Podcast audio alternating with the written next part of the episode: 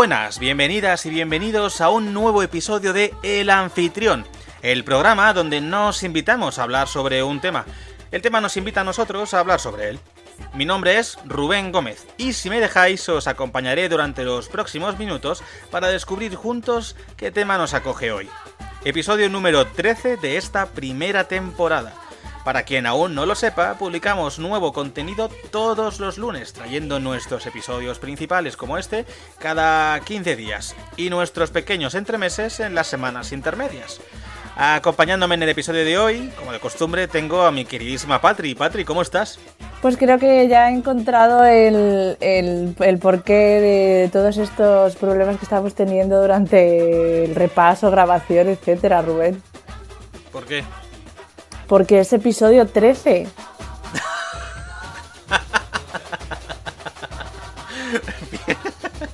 bien hilado, bien hilado, bien hilado. Es que, claro, es que los oyentes no lo saben, pero estamos teniendo una odisea para grabar hoy que... Madre del amor hermoso. Qué locura. Pues en mi residencia el 13 era el de la buena suerte. ¿Sabes por qué? Porque había un montón de cartones con el número 13. Entonces siempre les tocaba a muchos el 13 con el bingo. Así que era el, el, 13 era el bueno y el 7 era el malo. Pues, pues aquí vamos un poco. Bueno, van un poco ellos a la contra que nosotros en realidad, ¿eh? Sí, a ver, a ver qué pasa. Bueno, es el momento. Iba a decir ahora, ¿qué tal estás, Mar? Pero es que Mar no está hoy, y luego explicaré. Pero tenemos un compañero nuevo, Patricia. Sí. Así que nada, bienvenido seas, Jorge. Hola, muy buenas. Cuéntanos, ¿qué tal? ¿Cómo estás? Bien, muy bien. Un poquillo nervioso, pero bien. Mira, me encanta. ¿Te, acuerdas, Patricia, las primeras veces que os presentabais? ¿Que era igual? Sí. Eh, sí, bien. ¿Qué tal? Sí. Es que no sabíamos ni qué carajo decir ya, en plan. Pues. Bien. No sé. Pues Jorge está igual ahora. Jorge, preséntate un poco, ¿quién eres? Pues eh, soy Jorge Pérez, dibujante y guionista. Qué nivel, ¿eh? Me, gusta presentarme así también, te digo.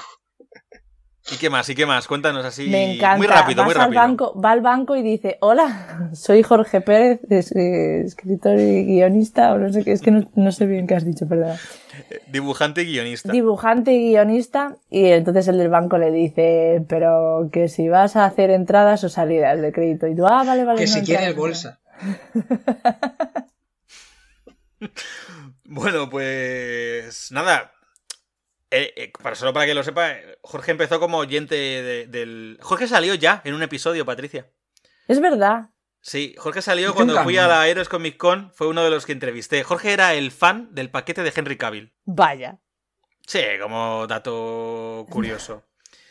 Esta es una entrada muy gloriosa, Jorge. Pero dejando eso, dejando eso a un lado, bienvenido seas. Eh, en principio has venido para quedarte, así que nada, ya sabes, aguantar ahora todos los momentos de tensión, pues, de grabación con mala suerte como la de hoy.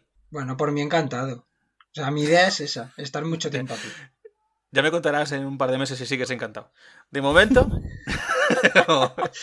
de momento.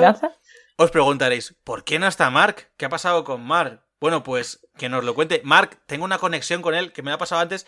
Mark, por favor, conecta, conecta con nosotros. Cuéntanos, ¿qué tal? ¿Qué es lo que ocurre? Rubén, hola, Patri. Más que caminar, más que andar, estoy. Estoy corriendo. No he sido bien recibido en el sitio en el que iba a hacer la entrevista y. y me están persiguiendo. Es posible que no pueda contactar ni, ni conectarme con vosotros durante un tiempo. Intentaré volver lo antes posible. ¿Dónde está?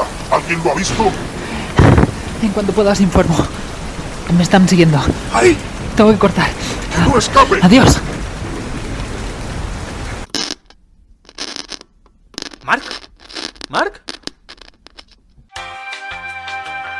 Parece que tenemos problemas con la conexión. Será por lo que es episodio 13, Patricia. Si es que no nos sale bien ni en nada. ¡Nada! Bueno, no pasa nada, pero nos iremos enterando de qué pasa con Mark en su periplo eh, para entrevistar. se ha metido? O sea, ¿dónde se ha metido este Es que no sé, ¿quién manda a entrevistar a, a- Bueno, va, va, va, va, va, no pasa todo, nada. todo por el podcast. No, todo por el podcast que he entregado. Todo- Así que dicho esto, ya estamos todos un poco más o menos eh, presentados. Os recordamos por si acaso no nos seguís. eh, nos tenéis en Facebook, en el anfitrión podcast. Nos tenéis en Instagram, en arroba podcast el anfitrión. Y nos tenéis en Twitter, en arroba anfitrioner. O sea, nos podéis seguir en un montón de sitios, no solo escucharnos por aquí. Y también, importante, para que no se nos olvide ninguno, el episodio de hoy, para que lo sepáis, es un episodio sin censura. O sea, que puede que, esperemos que no, porque Patricia es muy mal hablada, pero yo sé que se le va a escapar alguna. En principio intentaremos no hablar muy mal, pero si se escapa alguna cosilla mal hablada, que sepáis que tienen permiso hoy para decirlo. Y sobre todo, habrá spoilers de varias películas bastante clásicas ya en el imaginario colectivo y en la cultura popular. De todas maneras, antes de entrar en los spoilers, mencionaremos de qué películas hablaremos. ¿Por qué? Por el tema que nos toca tratar hoy. Chicos, ¿empezamos? Uf, sí. Venga, empecemos. A tope entonces. En el episodio de hoy, Repasaremos algunas de las noticias que más nos han llamado la atención de las últimas semanas. Comentaremos algunos de los agujeros de guion de las películas más influyentes y conocidas de nuestra cultura actual. En el debate de hoy os traemos un poema muy, muy profundo. Todo esto Y no mucho más. hoy en el anfitrión.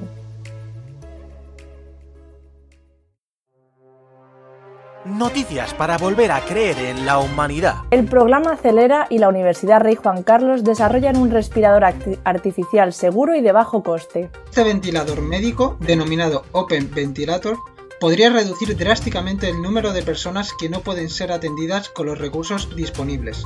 Las primeras pruebas han sido un éxito. Una mujer italiana de 95 años supera con éxito el coronavirus. Alma Clara, de 95 años, dio positivo en coronavirus y ha logrado superar la enfermedad convirtiéndose en un, símbolo de resistencia y esperanza para todos. Ha estado desde el 5 de marzo hasta el pasado viernes donde recibió el alta tras haber superado con éxito la enfermedad. Un niño fabrica una silla de ruedas con piezas de Lego para una perrita abandonada. Gracie, un cachorro del refugio de animales Mostly Mats, necesitaba una silla que supliera la ausencia de sus patas delanteras y se pudiera modificar con el tiempo. Dylan, uno de los niños voluntarios del refugio, le fabricó una exitosa versión con piezas de Lego hasta que alcanzó la edad adulta. Unos vecinos de Madrid sorprenden a una octogenaria el día de su cumpleaños. Charo cumplió el pasado miércoles 80 años y, de- y debido a que vive sola, sus vecinos del barrio madrileño de Lavapiés le dieron una sorpresa. Sin que ella supiese nada, llamaron Charo, es para ti, sal. Y cuando se asomó al patio, los vecinos le regalaron una tarta cantando el cumpleaños feliz. La crisis del coronavirus hará descender las emisiones de CO2 según el Observatorio de Sostenibilidad. En España, durante 2019, descendió un 5,8% más del triple, del triple con respecto al año anterior. Se prevé que la caída de las emisiones en 2020 será todavía más espectacular.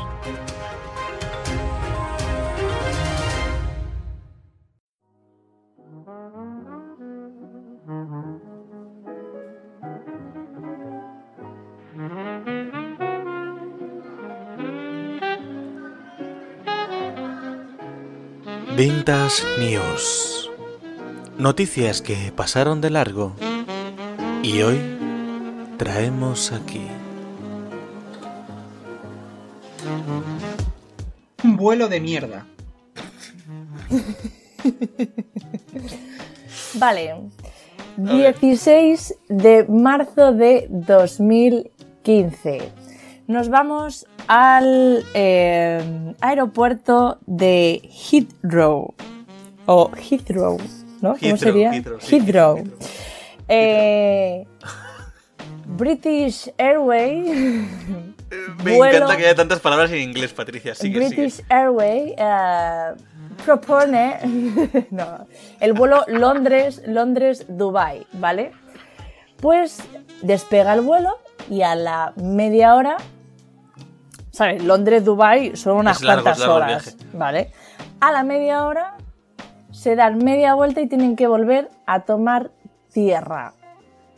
¿Por qué pensáis que pueden tener que volver a movilizar? O sea, imaginaos un Boeing 747 que no es pequeño, muchísima gente, mucha pasta, levantar un avión y da media vuelta, ¿vale? A los 30 minutos de despegar No para sé por tomar qué. tierra No y se por- no sé tiene que cancelar.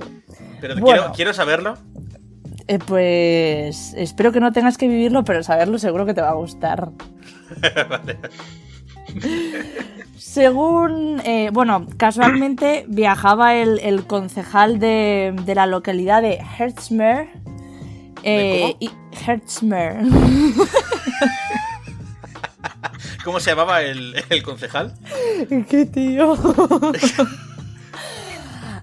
Ab his heck such them. Pues. Fueron a chequear, ya sé, ya sé, ya sé. Fueron a chequear el billete. Vieron que no había ¿no? manera de decir el nombre y dijeron, vaya vuelta, que esto no cuadra. Bueno, pues el tío, este tío tuiteó para que para daros el bombazo. tu- Tuiteó, qué locura, nuestro vuelo de de British Airways a Dubai ha regresado al aeropuerto debido a una caca maloliente en el inodoro. ¿Qué dices? 15 horas hasta el próximo vuelo. En serio, porque se había atascado, pero ¿quién ha cagado antes de salir? Porque eso es alguien que ha cagado al llegar al avión. Ha cagado, lo ha atascado, se ha apestado todo y han tenido que volver. Porque me Joder, pero tiempo. para atascarlo. Alguien que dijo, mira, yo antes de que tengamos tantas horas me voy a quedar en el asiento tranquilico, voy, lo he hecho todo y ya tiramos. Pero Estaría, estaría cagado de miedo y ahí lo dejo. puede ser, no lo sabemos. El caso es que, eh, según Alguien, conta- alguien cuentan, llegó a eh, tierra con menos peso del que tenía. Madre mía, madre mía, madre mía. Bueno, pues según cuentan algunas eh, personas de las que estuvieron ahí, bueno, pues decían que de hecho eh, el piloto llamó por megafonía al jefe de cabina eh, y luego diez minutos más tarde eh, fue él, él mismo el que, el que dijo por megafonía. Eh, seguramente hayan notado un olor muy penetrante procedente de uno de los baños. pues verán, se cancela el vuelo. Eh, luego además... Un olor muy penetrante, ¿sabes? Sí, un olor muy penetrante. Y, y luego co- comentaba, para ser más escatológica, que un material líquido eh, había... Radiactivo. un material líquido, como algo Madre mía. líquido puede saturar un baño de un Me está dando muchísimo asco Boeing esto, ¿eh? 747. Sí, sí, sí, pero bueno, en fin, la cosa es que, eh, bueno, pues todo esto acabó con que se reprogramó el vuelo para, para el día siguiente y British Airways pagó un hotel para todos los, todas las personas del vuelo eh, hasta que pudiesen coger al día siguiente el, el viaje, el vuelo en cuestión, vaya.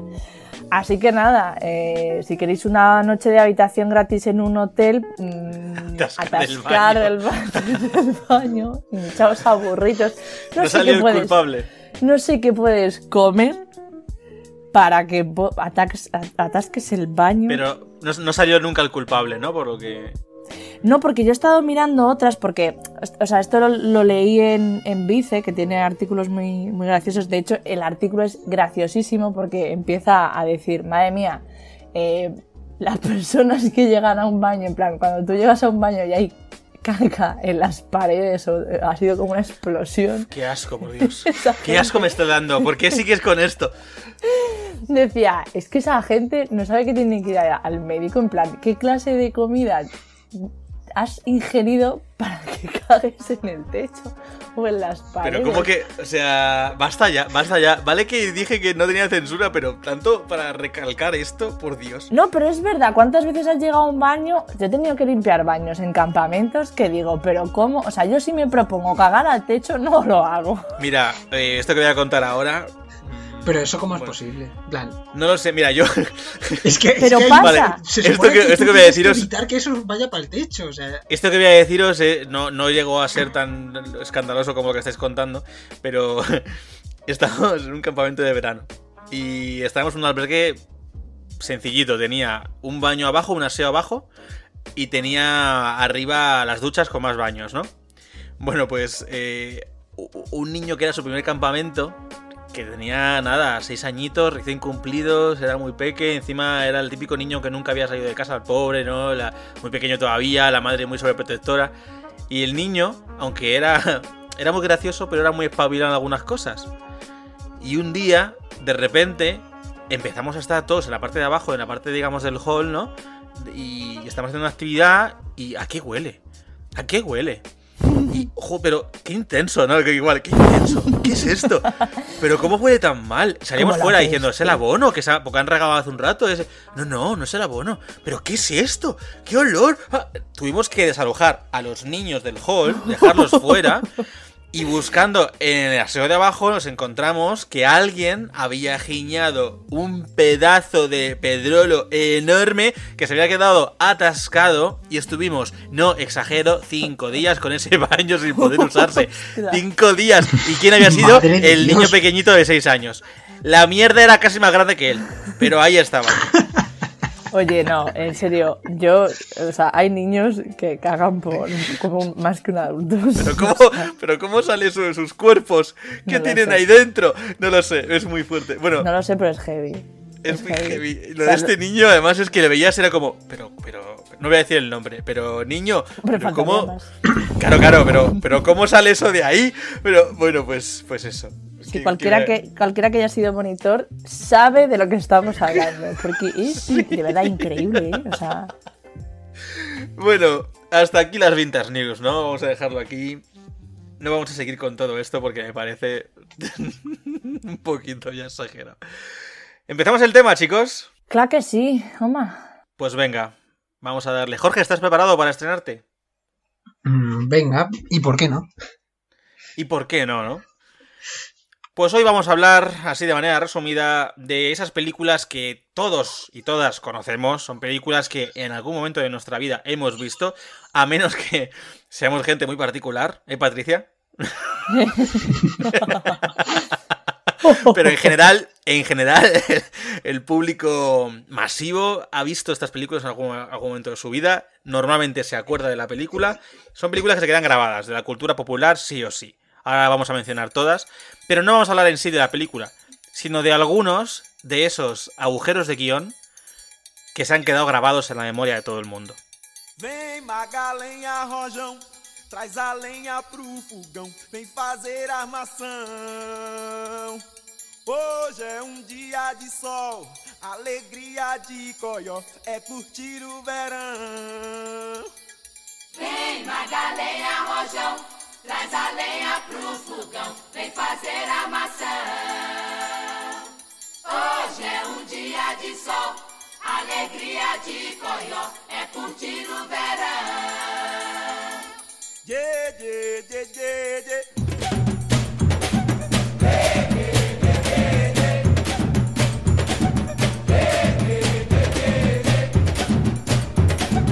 Bueno, pues agujeros de guion. ¿Estamos preparados para empezar?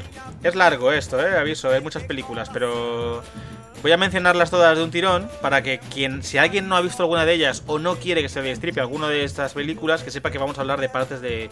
que algunas son partes esenciales de la trama. Así que yo pues acaso las menciono todas y a partir de ahí empezamos, ¿os parece? Me parece bien. Vale, vamos a hablar de películas como El Señor de los Anillos, Las Dos Torres. De toda la saga de Star Wars, incluyendo pelis en general y también alguna serie.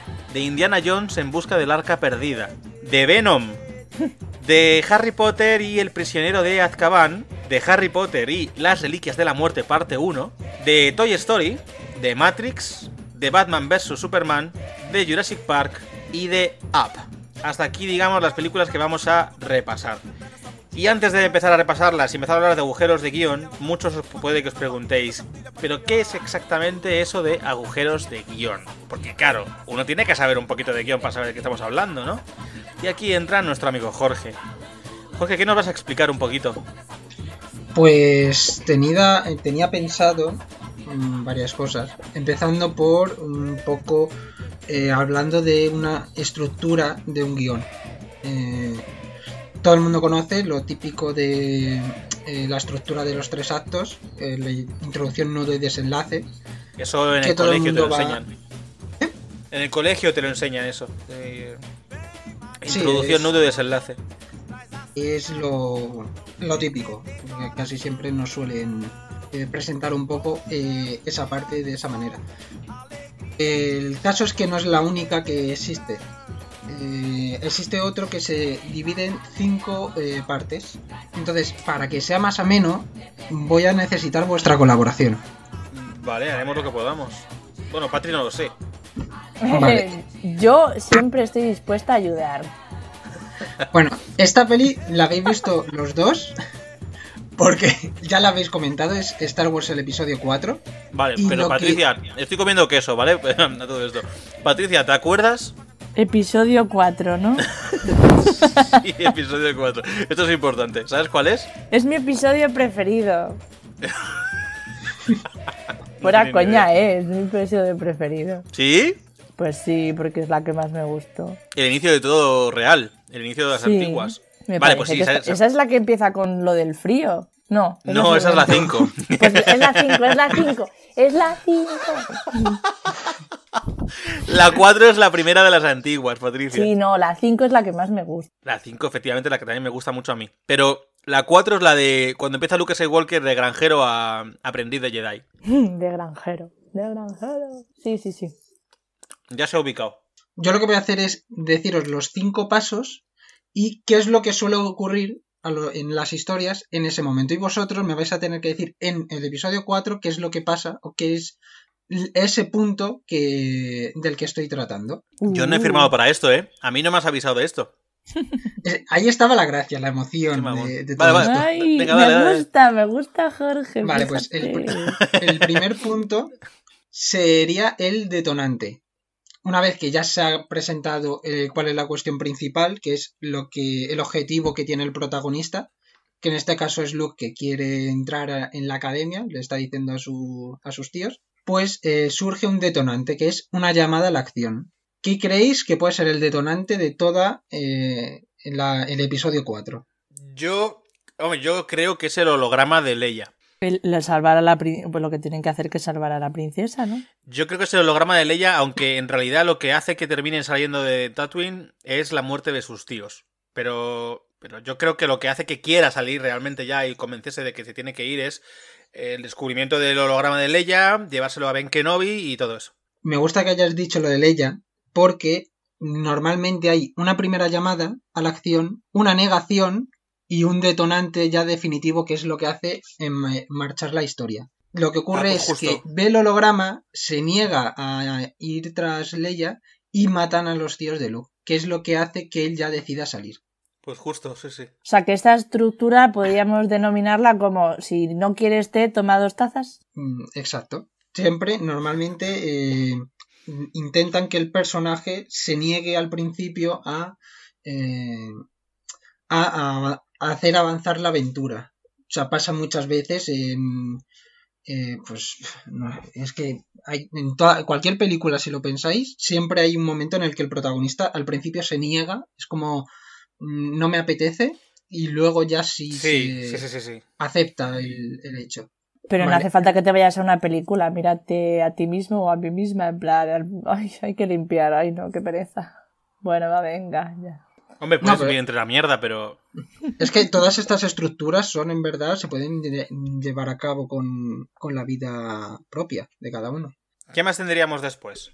Después estaría el punto de viaje y deseo, que es cuando las cosas parecen ir bien y el objetivo inicial, o un objetivo que se habían marcado en ese momento, es logrado. En este ¿Qué caso salir del que puede planeta, ser ¿no? el primer objetivo que consiguen? Que sería salir del planeta, ¿no? Conseguir la nave con Han Solo y demás. Yo aquí lo veo más como la parte en la que ya consiguen salvar a Leia. El objetivo Pero- que se habían marcado de Vale, no, bueno, luego eh, eh, con el siguiente punto voy a decirte por qué yo tengo dudas. Pero vale, vale. O sea, mm, es porque a partir de aquí normalmente ya se tira a el segundo punto, que es la crisis, que es cuando comienzan a surgir los problemas. Claro, claro, claro. Por eso te decía que yo esperara que lo mencionaras. Porque para mí la crisis es justamente. Vale, sí, consiguen salvar a Leia, pero está la muerte de Ben. Y eso forma la crisis. Y bueno, y encontrarse después. Bueno, se encuentran primero con Alderaan destruidos, se encuentran con Ben que muere. Eh, eso es una crisis para. Bueno, y, y ocurre que, que Han Solo dice que después de cobrar la recompensa ya no quiere seguir. Es como que toda esa parte para mí va junta en la crisis. Madre decía mía, que. vaya crisis tienes tu hijo mío, ¿te sabes toda la película de memoria? Evidentemente. por eso, por eso me, me, me- para mí era al principio el, el- realmente el primer deseo que se cumple es el, el conseguir salir, ¿no? Del, del propio Tatooine. Pero es verdad que, que Leia es el objetivo. Claro, o sea, la... el tema es que eh, en la cuestión principal normalmente es el objetivo que quiere el protagonista y algunas veces es como un, un objetivo menor, pero que también es bastante importante. Vale. Entonces, si nos centramos en algunas otras películas, por ejemplo, es que ahora mismo ya no quiero citar ninguna de las que ya has dicho, de las que no hayas nombrado. Ya, no, no, no pasa nada. No, seguimos con Star Wars y al final todo el mundo la conoce. Vale. De, Todo en el este mundo sería no. pues al, salvar a Leia eh, son atrapados en el vertedero que es cuando eh, sucede la eh, muerte entre comillas del héroe. Porque normalmente todos los héroes en sus historias en, su evolución como personaje suelen tener una muerte ya sea espi- espiritual o física. Aquí es cuando Luke se lo tragan en, en el vertedero ese y está unos cuantos mm, segundos sin aparecer. Creando así una incertidumbre en todos los demás personajes y pensando que todo está perdido. Exacto. Entonces cuando ya parece que se ha salvado, te vuelven a dar otro palo porque es el siguiente, que es el anticlímax. Que es cuando ya todo se va a la mierda y es la parte en la que suele morir el mentor. Ah, vale, vale, vale, vale, vale. O sea que no, no forma parte de la crisis realmente, forma parte de. Vale, vale, vale. Claro, o sea, es que, eh, a ver, esto en verdad es una teoría de todas las películas, lo que se ha ido haciendo eh, ha sido como coger los puntos más importantes en común y ordenarlo más o menos igual. Hay, también, sí, pero por que ejemplo, luego puede haber podría- variaciones, ¿no? Exacto, puedes, eh, hay veces que el anticlimax pasa al principio. En, en algunas otras películas, eh, pues la crisis ocurre casi al principio, eh, en cuanto se ha dicho el viaje y el deseo. Hay veces que el viaje y el deseo llega con él el anticlímax. Entonces, en Vale, plan, vale, que la vale. muerte de alguien es lo que impulsa a salir a, a conseguir las cosas. Vale, ocurre, ocurre la crisis, el anticlima, se ha muerto un mentor, llegan a la estación rebelde y ¿qué pasa después? Luego llega ya el clímax, que es la... Normalmente hay una cuenta atrás, porque hace más emocionante todo. O sea, en este caso es el tener que destruir la estrella de muerte. Antes de que destruya la luna de Yavin 4. Exacto. Vale.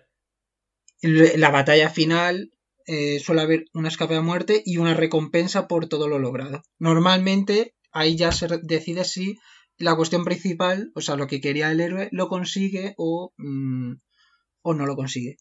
Y ya la resolución, ¿no? Exacto.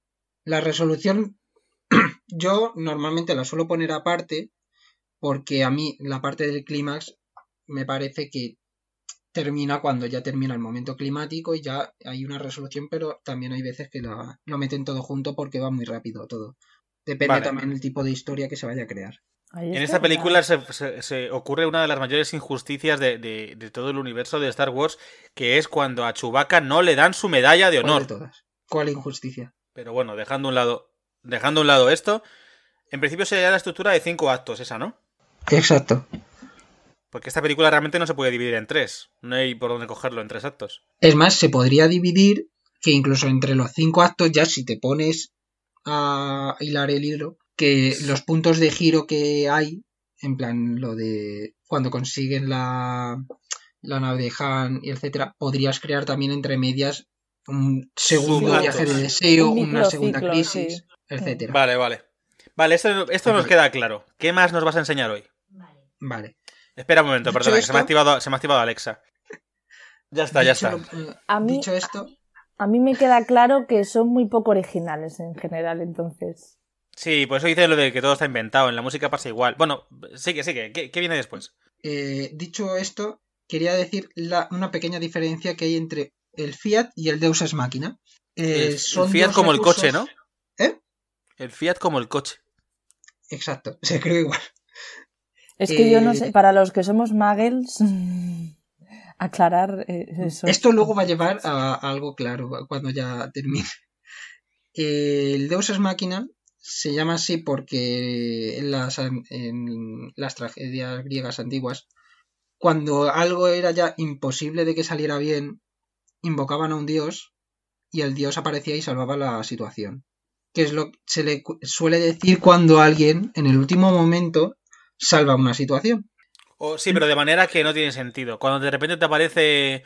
Estás en no sé dónde y aparece un helicóptero que te salva. De pronto, así, de la nada. Sí, Vaya, dices, casualidad. ¿Dónde ha estado este mm, Y el helicóptero Fiat, durante toda la Que es peli, no? una de las ¿Qué- cosas qué ha que la pasado gente con- se claro. suele... ¿Perdón? No, no, no, eso, eso, eso. Que, que suele ser eso. Momentos que. Bueno, lo que tú decías. Exacto, cuando algo es imposible de predecir y de repente sucede en el último momento para salvar el día del protagonista. Y suelen ser situaciones que normalmente a nivel argumental, a nivel de historia, no se han sabido llevar para salvar. O sea, que realmente tú, escribiendo, te das cuenta de que tu protagonista la va a palmar, no tiene manera de salvarse, la has jodido, pero ya tienes tanto escrito que dices, bueno, pues aparece un hada y salva la situación. Exacto. El Fiat, en, cambio, es algo que es bastante improbable, pero es posible dentro de lo que cabe, como podría ser en El Señor de los Anillos en las dos torres. En, en la película hay un momento en el que Gandalf se va y dice algo como a la salida del quinto sol mirar al este o algo así. Sí, ¿Qué ocurre? a- a- a- al amanecer, Al amanecer del quinto del día. quinto día, mirar a- Exacto. Mira al En- alba, mira al este, no sé qué y tal. Sí, sí. En ese momento aparece eso. Gandalf para salvar la situación. ¿Qué ocurre?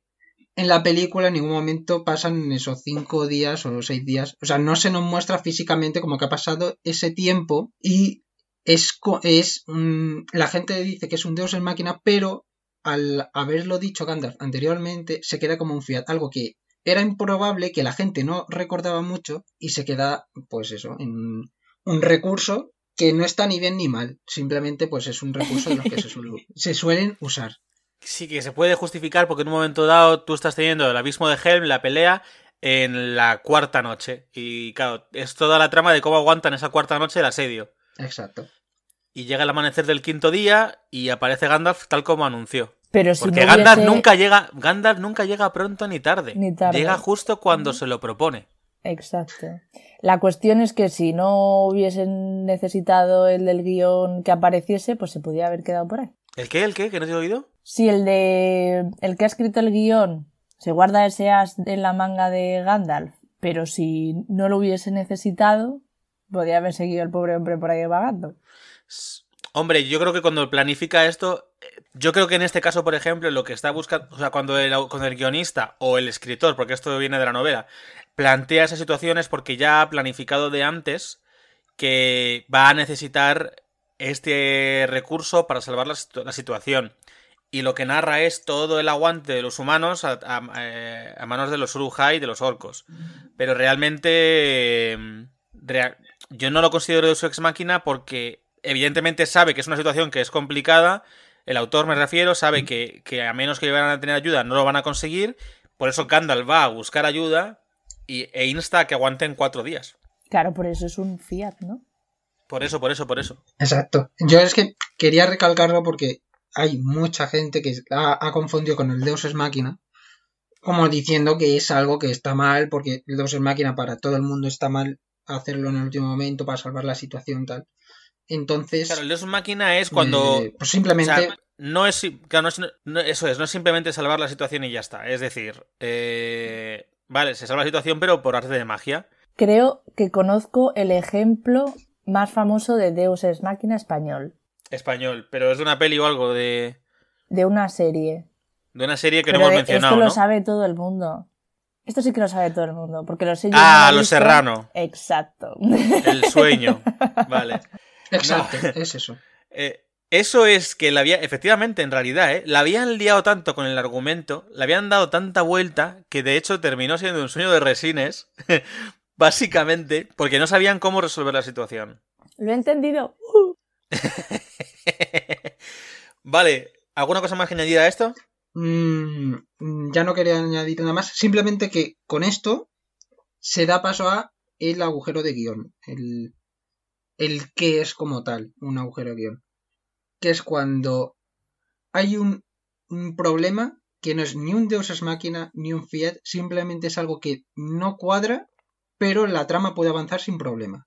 Claro, pero que en realidad a veces no cuadra porque, porque el, escritor, el autor de la obra no se ha dado cuenta que está ahí y a veces se da cuenta pero lo omite deliberadamente o no lo decide tratar deliberadamente porque no sabe cómo resolverlo tampoco, pero la trama debe continuar. Exacto. Vale, pues eso que también queda claro, ¿no? Entonces. Yo he leído por ahí que, por ejemplo, eh, si de repente, esto me ha parecido muy cruel, si por ejemplo en el guion que tienen eh, hay un personaje que tiene un protagonismo, pero luego resulta que es que el tío que han contratado, la tía que han contratado es nefasta, empiezan a recortarle guion, entonces, claro, eso altera eh, situaciones. y eso también produce agujeros de guion. Eso, pero eso es ya más por la producción, correcto. Porque algo ocurre que cuando haces recortes de escenas, por lo que sea, ¿eh?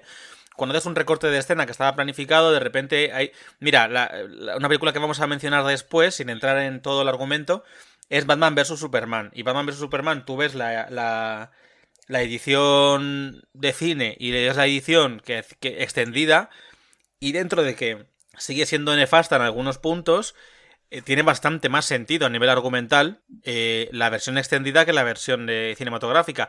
Pero también te digo una cosa.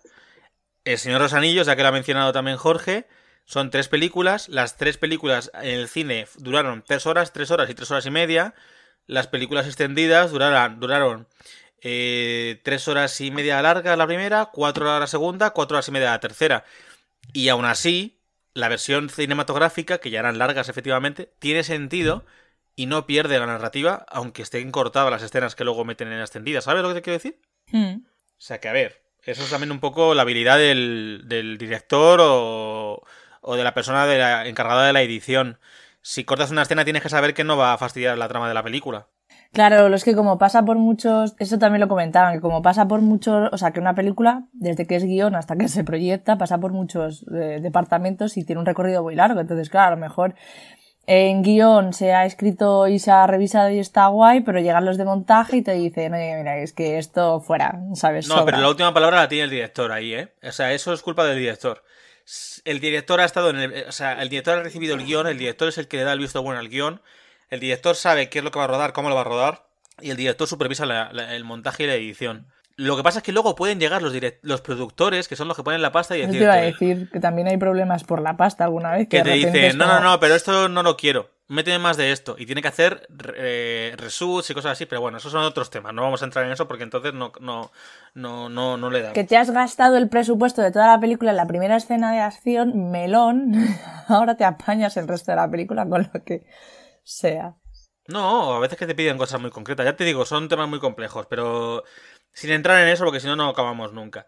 Vamos a empezar, yo creo, poniendo los ejemplos ejemplos clásicos de agujeros de guion que mm, si no conocemos todos, casi todos, ¿eh? Lo digo en serio ya, porque todas y todos hemos visto esta- estas películas alguna vez en nuestra vida, por lo menos.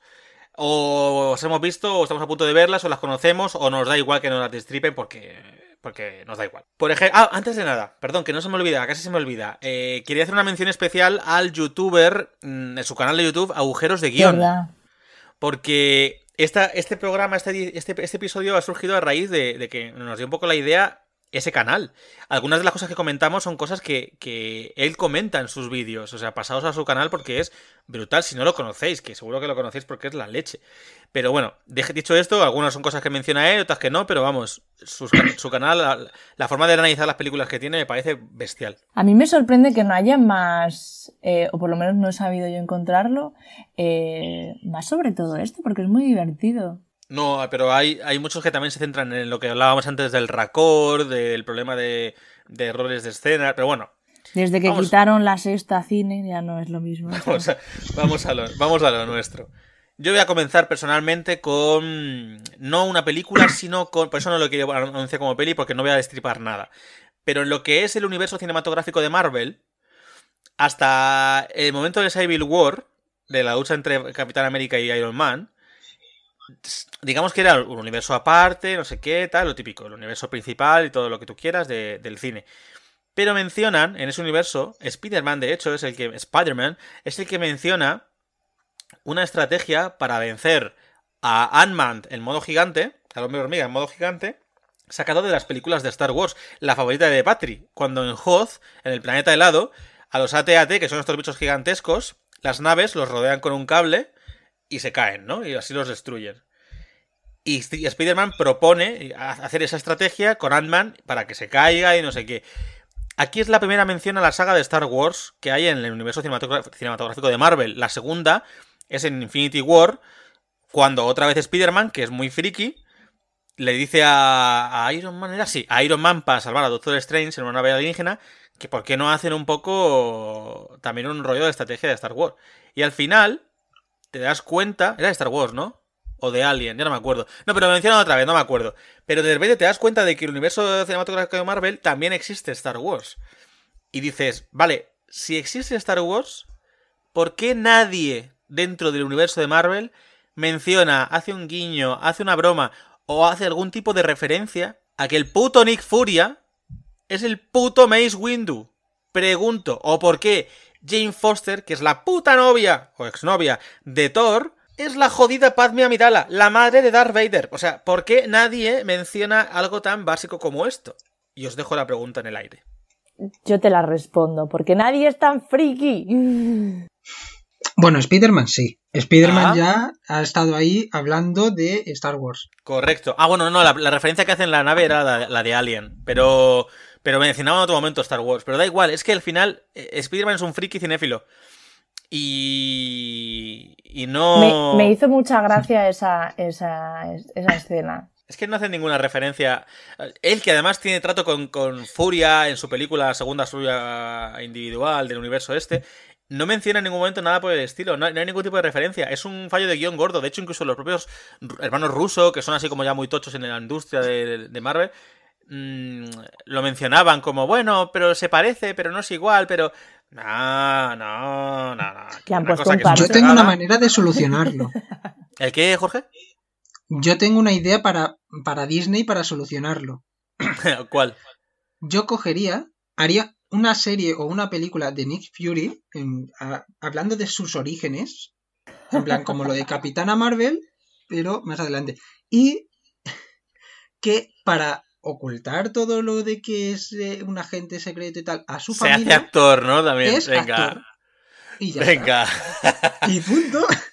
No, pero mira, película, o sea, me viene bien que menciones lo de que quieren resolver esto porque entonces pasamos a, a- a lo que también estamos hablando ahora, que era Star Wars. Star Wars, eh, uno de los agujeros de guion más tochos que tenía esta saga, ha tenido otros muchos también, mucho más grandes, pero uno de los agujeros de guion más tochos que tenía esta saga era justamente cómo nadie en la, en la construcción durante 15 años de la Estrella de la Muerte se había dado cuenta, 15 años o más, de hecho, se había dado cuenta que había un agujeraco ahí que si metías un torpedo explotaba toda la estación. Que es un fa- que es como, pero nadie se dio cuenta de eso y no, no se ha resuelto hasta años después con Rogue One, en la que lo han resuelto de puta madre. Nadie, es, nadie lo ha resuelto y han seguido construyendo Estrella de la Muerte Hasta que he dicho, es que tú no has visto Rogue One, pero en Rogue One lo mismas... resuelven.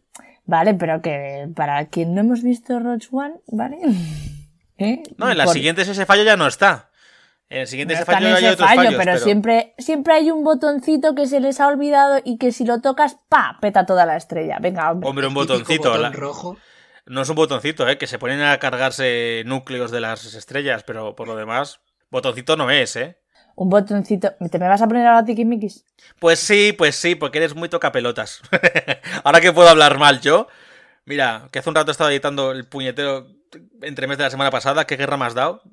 Bueno, hablando de Star Wars. Después de, después de resolver este gran agujero de guion, venimos con otro también muy tocho. En el episodio 3, para quien lo haya visto también, eh, Anakin Skywalker hay un momento en la trama en el que Palpatine le, le elige a dedo para que sea su portavoz en el Consejo Jedi, cuando Anakin no pertenece al Consejo Jedi, donde están los sabios del Consejo y tal, los sabios de los Jedi. ¿Por qué no es, entre otras cosas, mm, miembro del Consejo? Porque no ha sido maestro. Ese es el principal argumento que tienen, aparte de porque son ellos los que eligen a los miembros y no un, político. Pero es- el argumento que dicen es, no, no, tú no, no, no deberías serlo porque no eres maestro y ningún, ningún caballero Jedi que no ha sido maestro ha pertenecido nunca al Consejo. Pero claro, entramos dentro del canon de Star Wars en la serie animada de Clone Wars. De Clone Wars, toda su puta trama empieza y termina casi, porque siguen con ello ahora, con que Anakin es maestro de la Padawan Ahsoka Tano. ¿Qué dices? Pero si es maestro, ¿por qué me estás diciendo que no lo es? Es como si la película, que ya estaba... O sea, Clone Wars nació realmente antes, ¿no? De- del episodio 3, o, o nació después. Mm, Eh, no, no ¿Me acuerdo. No me acuerdo, pero da igual. O sea, que es una cosa que como que está todo bien hablado, sea una o sea otra. O bien una ignora li- deliberadamente la serie que se supone que es canónica y que está aprobada por el propio Lucas, cuando es Lucas el que dirigía todo eso. O bien la serie, que estaba supervisada por Lucas, sudó pollas y dijo, me da igual, yo voy a contar esto que me viene muy bien para el argumento. Y no lo explicamos, y se queda ahí y nadie se va a dar cuenta. Pues hombre, si nos damos cuenta. Pero bueno. Es que sepas que sí. Eh, otra, antes de dar paso a Patria para que ella también siga con un par de ejemplos, y ya te dejo contigo unos, unos cuantos más. Mi último ejemplo de Star Wars es el siguiente. A C3PO, también en el episodio 3, le borran la memoria al final de la película. Por eso, con esto quieren justificar que él luego en los siguientes episodios no se acuerde de que ha sido creado por el propio Anakin Skywalker, que es Darth Vader, ni que conocía ya Obi-Wan Kenobi, ni toda la trama que había pasado ahí. Vale, hasta ahí todo bien. Pero ¿qué pasa con R2D2? A R2 no le borran la memoria. Y R2 no para de contarle cosas a, a C3PO. Ya. Se ve incluso en el episodio 9 que tiene, que tiene mm, bancos de memoria de C3PO por si se le olvida alguna vez algo que lo pueda volver a, gu- a guardar lo que sea. Pero ahí se queda la cosa. El propio Anakin Skywalker, que es Darth Vader, ¿qué pasa? ¿No reconoce a su androide? Que nunca hace mención. Obi-Wan Kenobi, cuando les ve, no reconoce a, a C3PO, que ha servido para él también. O incluso R2, que no le han borrado la memoria y Obi-Wan se conocían. ¿Por qué no hay ningún tipo de mención al respecto? O sea, eso es un agujero de guion gordo, gordo, gordo. Y solo por querer meter a R2 y 3PO en las, en las precuelas. Que está muy bien que los metan porque son guays, pero. mm, bajo qué coste argumental, ¿no? Yo creo que dale. Bueno, dime, perdón, perdón.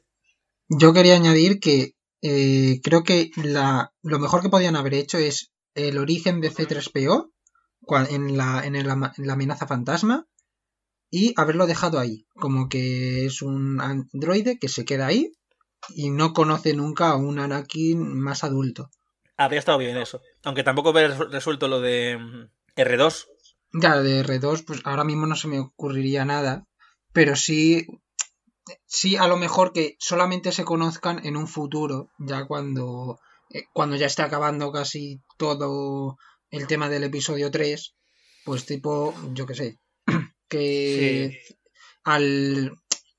Es que ahora mismo no se me ocurriría nada, pero No, es algo que no, no para hay. que termine la saga con que C3PO y R2 se han conocido al final del episodio 3.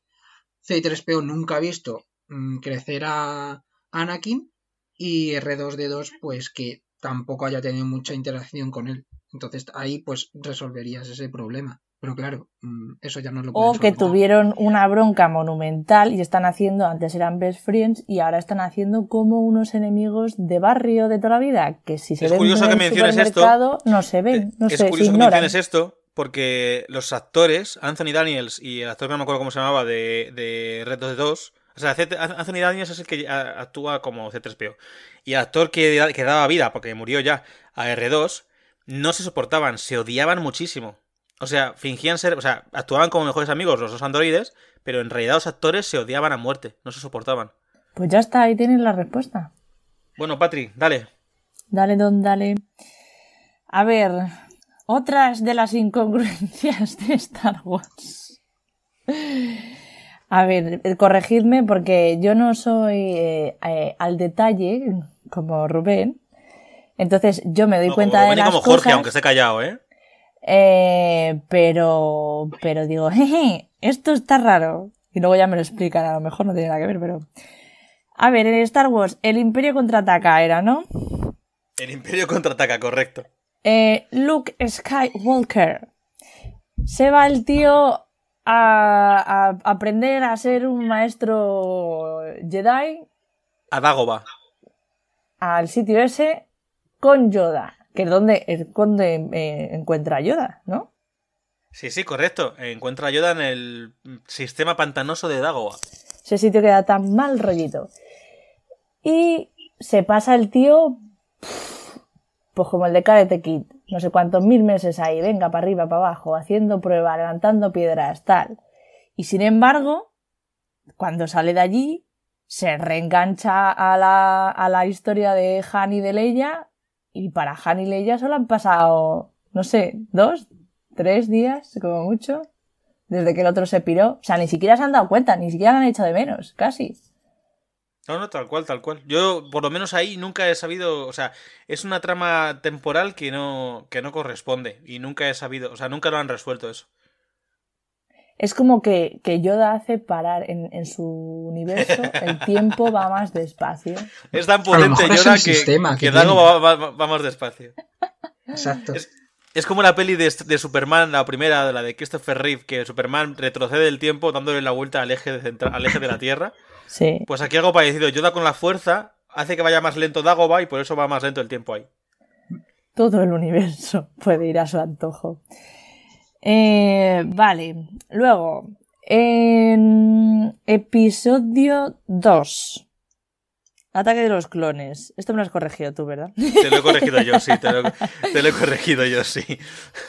Eh, cuando, cuando Obi-Wan va a visitar el ejército de los clones ahí, va de camino. expedición, porque el tío se va en plan de no vayas solo y el tío por sus santas narices que se va el solico al planetica.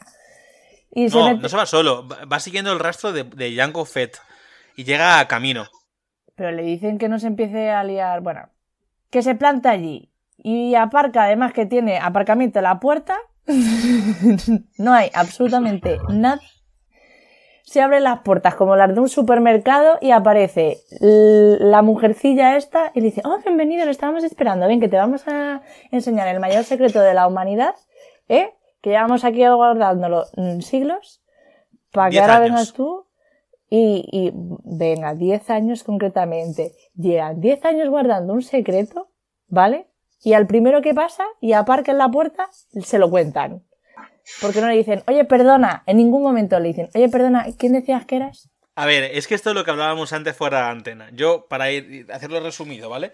Eh, realmente es un secreto para el resto de, de los sistemas de, de la galaxia. Pero yo no sé hasta qué punto es un secreto para los de camino que están haciendo un ejército clon y nadie más lo tiene que saber. Ellos solamente saben que un maestro, Saifo Díaz, del templo Jedi, les ha encargado de clones. Ya está. No saben hasta qué. O sea, yo no sé hasta qué punto ellos realmente saben si es o no secreto.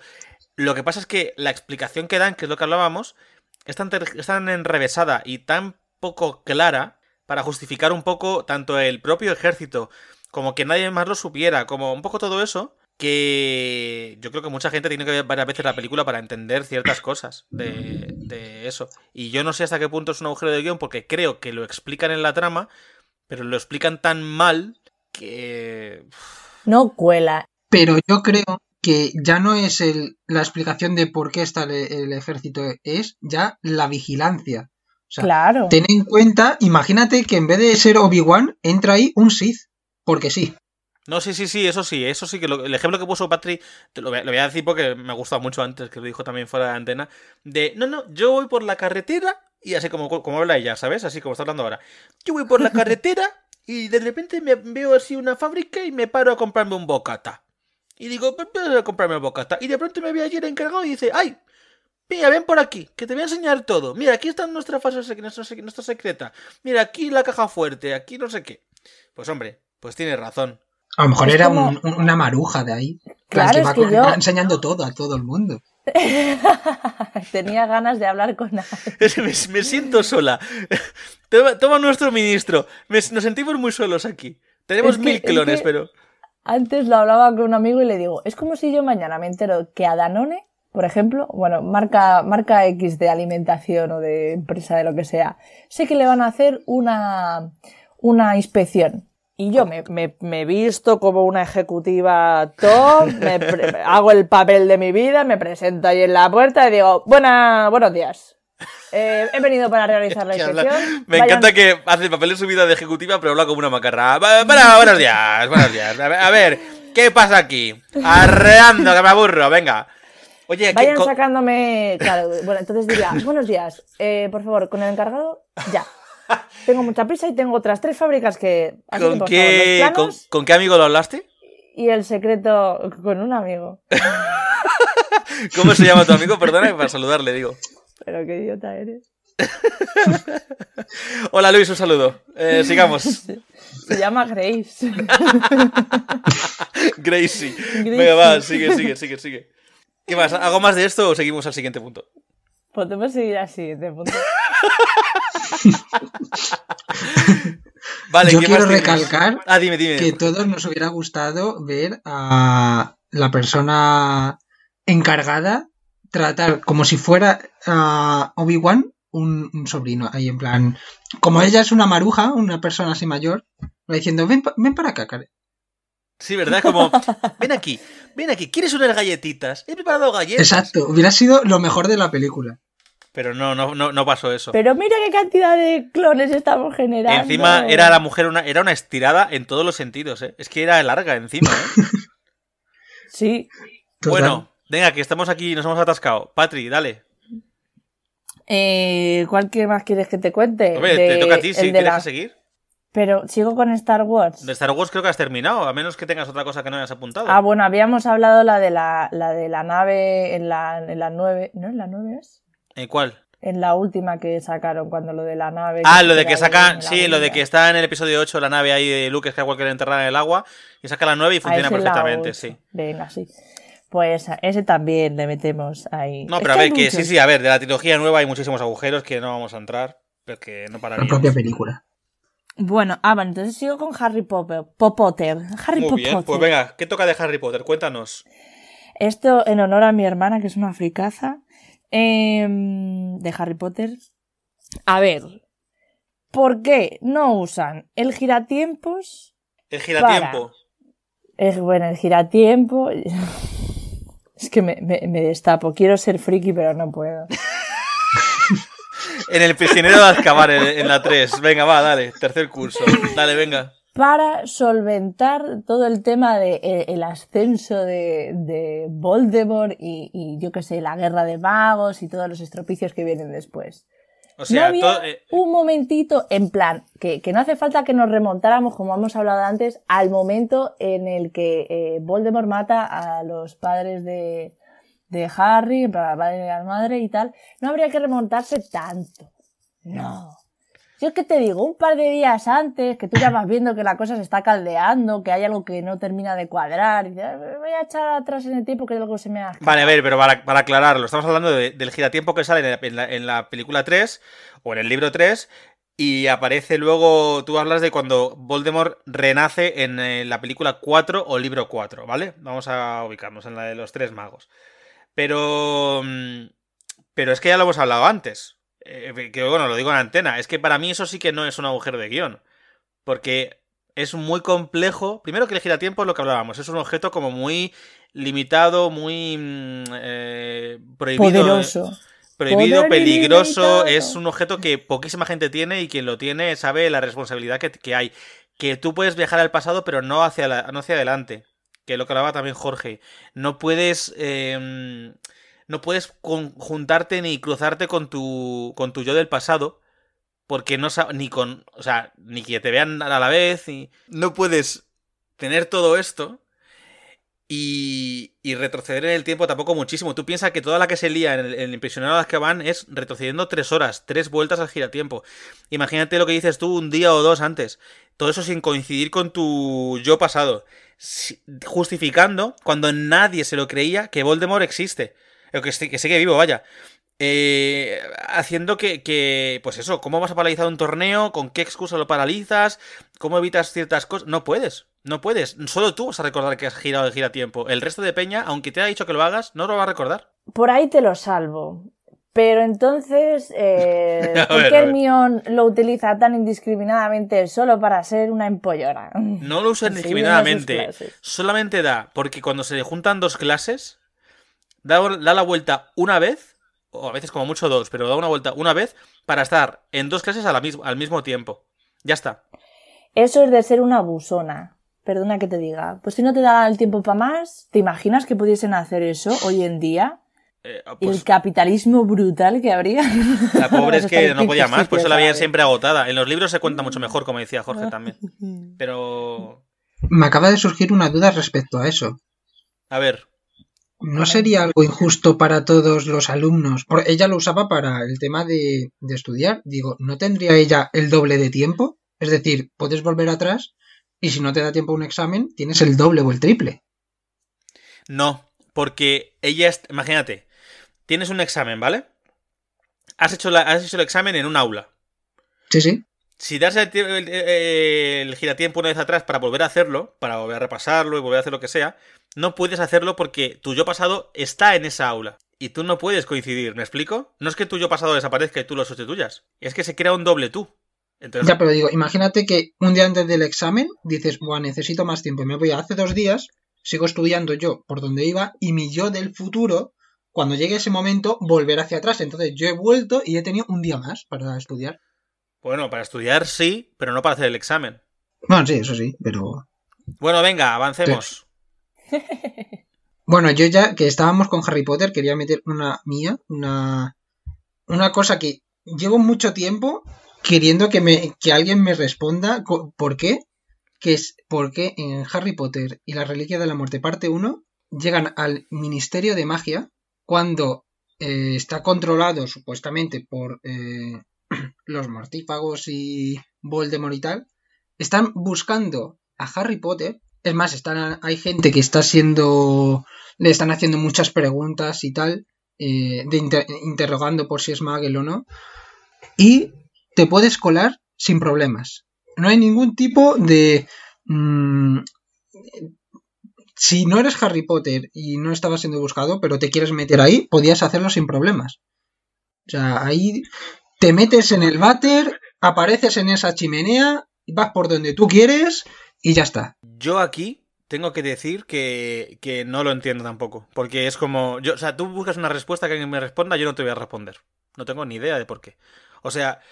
eh, vale, sí, que se toman el- la poción multijugos, cambian y se su- su- sustituyen por el este, se supone que cambia todo físicamente y tal, pero, pero no habrá medidas en el universo mágico de Harry Potter para evitar ese tipo de cosas. No habrá Es que más... si no, co- la peli no tendría Ya, pero ves, estamos lo de antes, pero realmente no tiene justificación. Para mí tampoco tiene justificación, ¿eh? Yo estoy con Jorge, o sea, no tiene No, sentido. pero incluso hubieran molado más que hubieras metido que hay que pasar una serie de pruebas que nadie se esperaba que hubiera y que ellos por X motivo mm, de un conjuro o mm, yo qué sé, o que Hermión la había leído en algún lado, porque hay muchas veces que todas las sagas tira de Hermión es, es que yo lo he leído en un libro, pues hacer algo de eso, de decir, ahí va, pues aquí están, yo qué sé, mm, te ponen la varita en un brazo y aparece si eres de verdad de esa forma. ¿Sabes? No. Bueno, lo de, lo de Hermión es, podríamos decir que es un Deus Ex Máquina, ¿eh? Muchas veces. No sé, sí. No sé si lo... Claro, es que hay veces en que quizá no, pero con eso de que es una empollona lo justifican muchas veces todo, ¿eh? Pero bueno. Eh... Con eso de que es un ser inteligente que aprende. Ya, Total. pero no sé, no sé, lo veo todo Los muy... otros dos son unos rufian... ¿Rufianes sería la palabra correcta? No. No, eh, no me sale la palabra, pero son unos perros. Sí. A ver, Patri, ¿Qué sigue, que nos quedamos sin tiempo. ahí? Patricia, dale. Eh, bueno, yo hablaría de cualquier película de acción que quiera conseguir más taquilla que lo que se ha gastado en presupuesto de, eh, eh, para hacer fuegos artificiales y demás escenas de acción súper impresionantes. Eh, que no pasa, no hay nada, no hay ningún tipo de consecuencia de nada. Y para irnos a algo concreto, ponía el ejemplo de, del caso Burn. Eh, lían la de Dios es Cristo por todo París, una persecución brutal, los, los Qué policías buena, ¿eh? La incluso. persecución, ¿eh? Qué buena. Es buenísima, es buenísima, nada que envidiar a todo gas, o sea, Es increíble. que esa saga es muy buena. La saga principal, la de Matt Damon, es muy buena. Sí. Buah, es brutal. Y, y incluso meten a la policía de por medio, que, que recordemos que quedan totalmente, oye, o sea, ellos no tienen ni idea de todo el plan que se está gestando en las altas esferas de, Pues es que no sé qué, qué departamento es el que va. a Era un departamento secreto de la CIA llamado Treadstone. Bueno, da igual, da igual. Pero que la, que la policía no tiene ni idea Claro. de todo esto. El caso es que lo dejan marchar, bueno, lo dejan marchar, se escapa muy bien. Ha puesto todo, ha destruido eh, terrazas. Eh, hoy en día sería poco más que tachado de islamista, por lo menos. Eh, la cantidad de gente, de malos, bueno, de malos, que son de la CIA de Treadstone, pero que, que se los carga. Nadie investiga esas muertes, nadie abre un parte porque le han fastidiado la terraza, un coche. Nadie, no sale en el periódico que al día, al día siguiente, ¿Sabes? que ha habido una persecución brutal, que ha desolado medio París. Mira, a mí hay una, a mí una saga, una trilogía que me encanta, que me parece brutal, que a mí me hace mucha gracia, pero hay gente que no la soporta, que es la saga de Austin Powers. En la primera película de Austin Powers hay un momento en el que Austin se carga a un villano. Nada más es que ridículo. Le atropella con una pisonadora que va dos por hora, ¿vale? Y una vez la ha atropellado, de repente se ve como un- una línea paralela argumental en la que empiezan a llaman a la mujer y a los amigos y a no sé qué, porque ay, vamos a quedar con no sé quién para tal. No, no, ha muerto no sé cuánto, hacen un entierro, hacen no sé cuál, hacen una trama ahí con el personaje que ha muerto, además de manera súper ridícula. Y es como, ¿qué pasa con los villanos, los, los malos estos de random ¿Qué que, se mueren? Es Está en. Austin Powers. En Austin Powers en la diciendo- 1.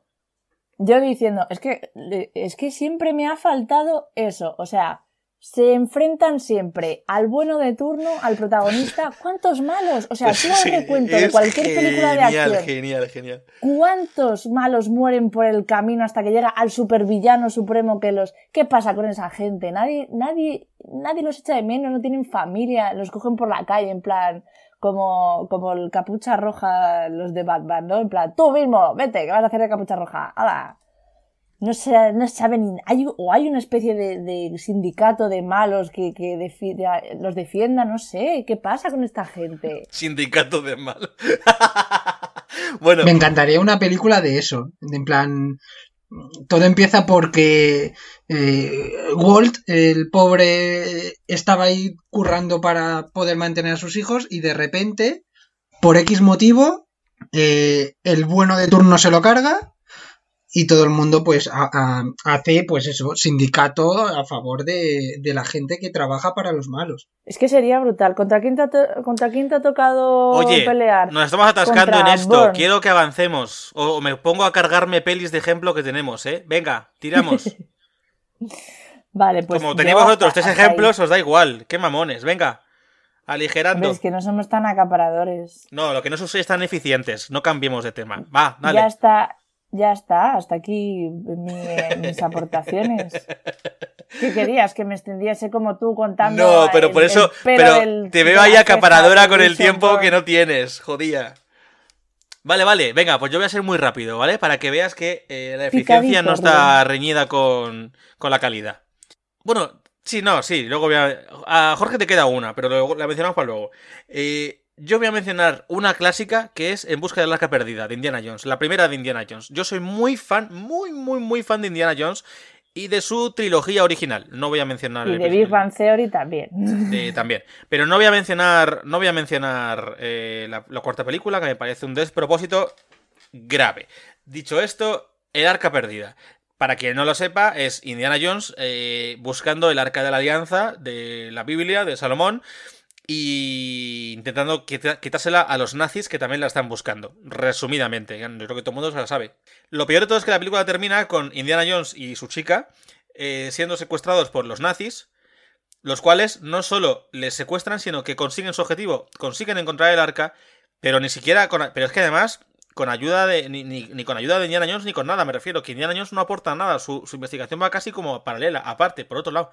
Pero ellos por su cuenta encuentran el arca de la alianza, la consiguen, se consiguen hacer con ella y además la abren, que era su objetivo.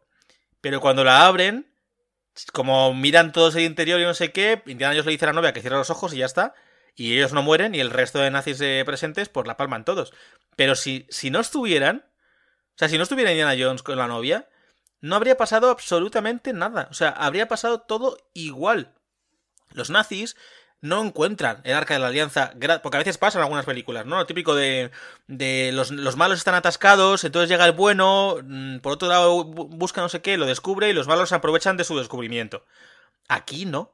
Aquí los malos iban por otra parte investigándolo, se lo encuentran igual y lo resuelven igual y llegan al final igual y si no hubiera estado Indiana Jones no habría pasado absolutamente nada. Tal cual. Entonces, bueno, pues la aportación de Indiana Jones es para mí un agujero de guion gordo porque no realmente no tiene mucho sentido su su presencia. Es muy divertida, está muy guay, pero a nivel argumental es un y mira que me encanta, repito, ¿eh? Pero hay que reconocer que pues tiene un agujeraco de guion muy profundo. Y entramos en otra película diferente. A menos que queráis comentar algo rápido. Nada, yo solamente decir que Indiana Jones también me gusta mucho. Tanto que eh, es una de mis inspiraciones para escribir guiones. Yo cuando em- empecé a escribir fue gracias a todas las películas de Indiana Jones. Es que son súper divertidas. Bueno, sigo. Eh, mira, pasamos de una película súper divertida, de, una, de un eh, personaje súper divertido y carismático, a una película que es un despropósito, la mires por donde la mires. Venom. Vaya puta mierda de película. Pero por todos, o sea, Te estás quedando a gusto, ¿eh? Venom es muy mala. Es que Venom es muy mala. Oye, Fin de la crítica. no, no hay censura, así que voy a aprovechar. Venom. Venom, ese bicho enorme de negro que hay. Todo eso negro es la mierda que es la película. Es horriblemente mala. Pero mala, mala, mala. Es lo que salió del avión. O sea, es. Pues es la, la que se atascó en el Boeing 787 que ha contado Patricia. O sea, esa es la mierda que salió de ahí y, y surgió Venom. O sea, qué película más jodidamente horrible. Lo peor que he visto en años. En años, ¿eh? Qué mala me parece. Bueno, dejando a un lado todo esto y que está llenísima, llenísima de agujeros de guion. Y mira, recalco el programa de antes de. de- el, canal de agujeros de guion que tiene un vídeo de, eso, el chaval. Buenísimo. Eh, yo quiero mencionar un, un caso concreto que es eh, claro ejemplo de cómo escribieron esta película, esta, esta peña que estaba ahí involucrada. O sea, el villano, el, uno de los villanos, el villano simbionte, que necesita poseer cuerpos, después de haberte explicado durante la película también, que te lo explican, que los simbiontes cuando poseen o se meten dentro de- del cuerpo de un humano, o de un ser vivo en general, a menos que sea compatible, que es muy raro, pues los terminan matando al instante. Y si son compatibles, tienen que ser muy compatibles, porque si no van a estar jodiéndolos y se van a ir pudiendo los cuerpos hasta que ya no valen para nada, ¿vale? Eso es una trama, una premisa de la película, una parte argumental de la película. Bueno, pues el villano, que es el simbionte más fuerte, el que debería tener, digamos, la jaqueca más gorda para los que posee, po- como que los primeros minutos de película, como los cinco primeros minutos de película más o menos, no sé si posee a dos o tres, tres personas, cuatro, ya no me acuerdo. Posee a un huevo de gente. A un astronauta que con el cae tal, a la, a la- conductora de la ambulancia en la que iba. Esa en Malasia, que eso es importante, en Malasia eh, posee e infecta, después de dejar muerto el cadáver anterior, a una ancianita de Malasia, a una ancianita de Malasia, y la abuela, seis meses después, aparece en el aeropuerto de San Francisco. ¿Qué tú dices? ¿Llevas seis meses con la puñetera ancianita? Después de haber pasado los cinco primeros minutos de tres cuerpos porque no te aguantaban la maldad que llevas dentro, simbionte. ¿Y con una abuelita de Malasia me llevas seis meses? Es que esa es la que ha superado el coronavirus. ¿Pero qué dices? Y luego, para luego pasar a una niña rubia. Que no, que no, que es que no tiene sentido. Que esa película es. Eso es un agujeraco gigantesco de enorme. Pero vamos, tampoco vamos a entrar en cómo. El tiempo pasaba más lento, como en el. Tampoco vamos a entrar en cómo sabía ella, el, el simbionte, perdón, que tenía que ir a San Francisco a buscar la empresa donde había. Bueno, todo el rollo. Y tampoco vamos a preguntarnos cómo tarda seis meses de Malasia al aeropuerto de San Francisco, que tampoco es que esté tan mal comunicado. Entonces, dejando a un lado eso, seis meses. pobre. Yo me quiero centrar en que está seis meses con una abuela. Que no creo que tenga el sistema inmunológico más fuerte. O sea, mm, vamos, a, vamos a dejarlo esto a un lado. Y, y Venom, eh, mierda para la basura, ¿vale? O para el retrete. Sigo. Y así, porque no tenía nada que decir, ¿no? ¿O sí? No, no, no, por favor. Yo no. No, no, es que no sé si queréis defender Venom, porque si queréis defenderlo, o sea, os, os veto del programa. Toy Story. Ya hablamos la semana pasada de Disney, de Toy Story, de lo mucho que nos gustaba a Mark y a mí sobre todo, pero yo tengo que decir esto. En Toy Story, para mí hay un agujero de guion gigantesco, que es que luego lo, toleras, pero en realidad es un agujero de guion. Buzz Lightyear está convencidísimo durante toda su trama que no es un juguete. De hecho, es que ese es su arco argumental de personaje. Perdón, se basa enteramente en eso. Hasta que él no está en la casa del Sid, del vecino, que se tira por la, por la escalera y cae y se rompe, que canta la canción esa de No hay más estrellas que ver, que es la parte en la que se da cuenta, entra en crisis y se da cuenta de que es un puto juguete. Hasta ahí está convencidísimo de que es un humano, de que no tiene nada de juguete. Porque entonces, cada vez que entra Andy o cualquier otro humano, se queda en posición juguete, deja que lo manipulen y jueguen con él durante horas, y luego se van y vuelve a ser igual de estúpido que al principio. ¿Por qué? ¿Cuál es la trama de Booth? De Booth? ¿Por qué no se da cuenta que está haciendo eso? ¿Qué, qué es lo que ocurre ahí? Nunca lo explican. Solamente él dice que no, que es humano. Bueno, que no es un juguete, que no dice que sea humano, dice que no es un juguete. Ah, ahí está el truco. Que no es un juguete, que no es un juguete, que no es un juguete. Entonces, ¿qué eres, cabrón? Si luego te quedas quieto y juegan contigo. No, no lo Pues captas. Es un juguete evolucionado o algo de eso. Yo lo voy a, voy a volver a ver esta película solo para darte en el hocico. Vale, lo estoy esperando. Y te dejaré que lo hagas en antena, ¿eh? Si lo consigues, que no lo vas a conseguir. Pero, pero creo que ese es el, el, el- el kit, que nunca dice que es un humano, dice que no es un juguete. Yo no soy un juguete de verdad. Bueno.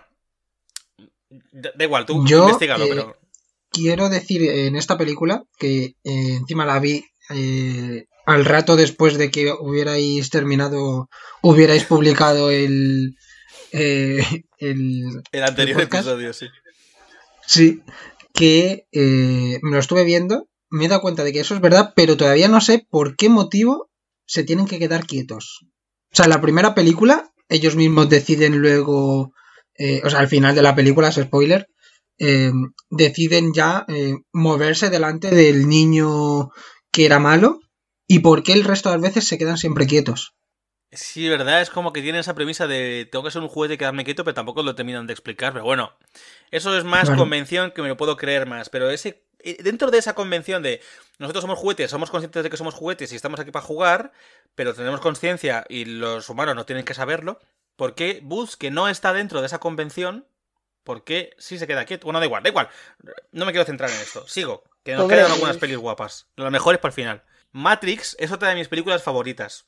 Como saga, o sea, como trilogía, a mí me gustó mucho la 2 y la 3, pero es verdad que me gustó por la acción, porque lo que es la trama filosófica, pues flojea un poco bastante. Pero la 1 me parece brutal, bestial, maravillosa. La vi con 10 años y me marcó tantísimo que la he visto ca- casi mínimo una vez al año. O sea, es una película que, que para mí no envejece eh, para nada, es que es perfecta, es perfecta, pero hay una trama que eh, la nave, digamos, el mundo real, cuando sacan a Neo de Matrix y todo eso y tal, la tripulación, está Ratón, está Morfeo, está Trinity, está no sé qué, y es- está Tanque, está, y está eh, Cifra, que es otro, que es el calvo este que daba muy mal rollo desde el principio, y de hecho, eh, su personaje es que lo está como gritando a los cuatro vientos, voy a ser un traidor hijo de puta, es un traidor hijo de puta. El tío se conecta con el agente Smith, hace tramas con él para traicionar a sus amigos, que lo vuelvan a reconectar a Matrix porque él no le gusta el mundo real, no le gusta comer gachas mm, de mierda con agua pasada, no le gusta estar siempre en una guerra, pasa, él quiere estar eh, con toda con su razón y con toda su justificación, quiere estar en el mundo ficticio de Matrix que para él es más real, más auténtico y más divertido, y que le den pasta y ser rico y vivir de puta madre, eso que le borren la memoria, no le importa. Quiere estar a su bola. Y por eso traiciona a sus amigos. Pero yo me pregunto, para conectarte a Matrix, una vez te han sacado del sistema, te tienen que meter un pincho que parece el pene de un caballo por la nuca. Te tienen que ¿Has visto conectar. alguna vez un pene de un Es que es enorme. Te tienen que meter ese pincho por la nuca. Que tú no puedes hacerlo solo porque tienes que estar sentado en la silla. Pero aunque pudieras hacerlo solo y conectarte por tu cuenta, porque nadie más podía hacerlo, tiene que estar siempre tanque ahí para conectarles, es que encima, ¿cómo se conecta sin que el resto se entere? Ya no digo por lo del pincho. O sea, que los que están fuera en el mundo real saben leer el código de Matrix, que son las letras que bajan, saben leer lo que pasa. Si Cifra se conecta para hablar con el agente Smith, ¿cómo lo hace? Porque no es la primera vez que lo hace cuando sale la película. Se muestra que lo han hecho varias veces, que han hablado, han tenido varias reuniones. Y sin embargo, ahí sigue, traicionando a sus amigos. Supongo que se conectarán en la misma nave, pero nadie explica cómo ni por qué. Y es un agujeraco de guion gordo. Todo para avanzar la trama, para que haya un traidor. para- Vale, pero que expliquen cómo se conecta, que den algún tipo de. que lo muestren, que hagan. No, ahí lo dejaron. Y es un agujeraco gordo. Las hermanas Wachowski. Pero bueno, hasta aquí de momento un pequeño parón para necesito descansar y te dejo a ti, eh, Jorge, que, que hagas tu aportación que te queda, porque me estoy poniendo de los nervios con Matrix. Bueno, la verdad es que Matrix es una buena película y quiero recalcar que es eh, este es un buen villano, por lo menos sí tiene una- un buen peso y motivo por el que Y una, y una justificación, los dos, ¿eh? Smith Mm. también. Smith, fíjate que es una máquina que, que se replantea su papel como máquina incluso, que es una pasada lo de Smith. Pero es que eh, Cipher también me encanta como villano, pero lo que me jode es que esto no se justifica. No, no, claro, claro.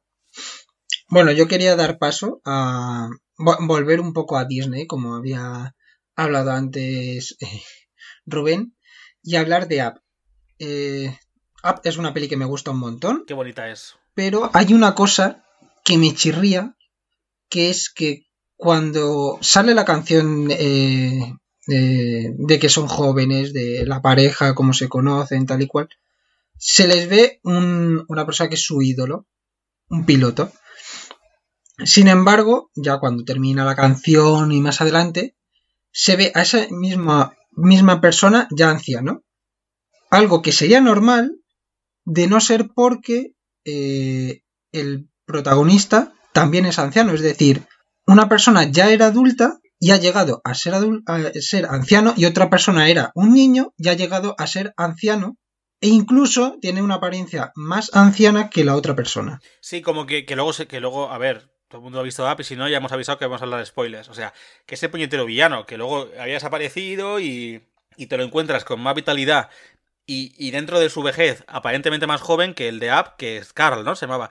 Que estaba casca, que está cascadísimo. el pobre. Exacto, esa es la Y- parte que no... Hombre, va, va el No- no pobre toda la película que va ahí haciendo un esfuerzo y se encuentra el otro, pero bueno, es que cada uno envejece. Que el otro Cuando ya era- claro, el otro ya era- lo veréis. El otro ya era adulto cuando él era. No sé si un niño. ¿era Un niño, un niño, sí, sí, era un niño. Es que. Sí. mm, Sí. No, eso es verdad, ¿eh? El tema del tiempo ahí, de las edades, eso es un agujero gordo para tener al villano ahí a mano. Porque no era tan joven Sí, cuando era. cuando Carl era un niño. No era tan joven, ya era un adulto hecho y derecho. Claro, ya mínimo, digamos, para darle así más ventaja, tendría que tener unos 30 años. Como muy, muy poco. Ya con que ese niño que estaba en un campamento tenga, ¿cuánto? ¿8 años?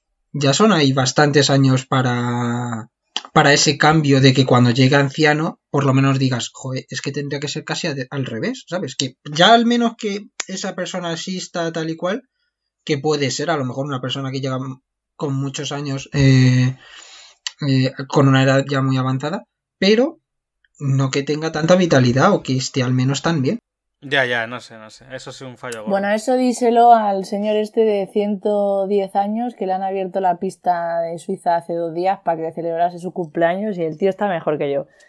Ya, pero. A ver. Volvemos a justificar cosas que no. No, en la peli no se explica. bueno, ¿algo más que añadir, Jorge? Yo nada más. Vale, ¿alguna película que se te ha ocurrido mientras hablábamos? Mm, De películas así, se me han ocurrido algunas eh, pues, Escenas de cosas, que ya hemos dicho, ¿no?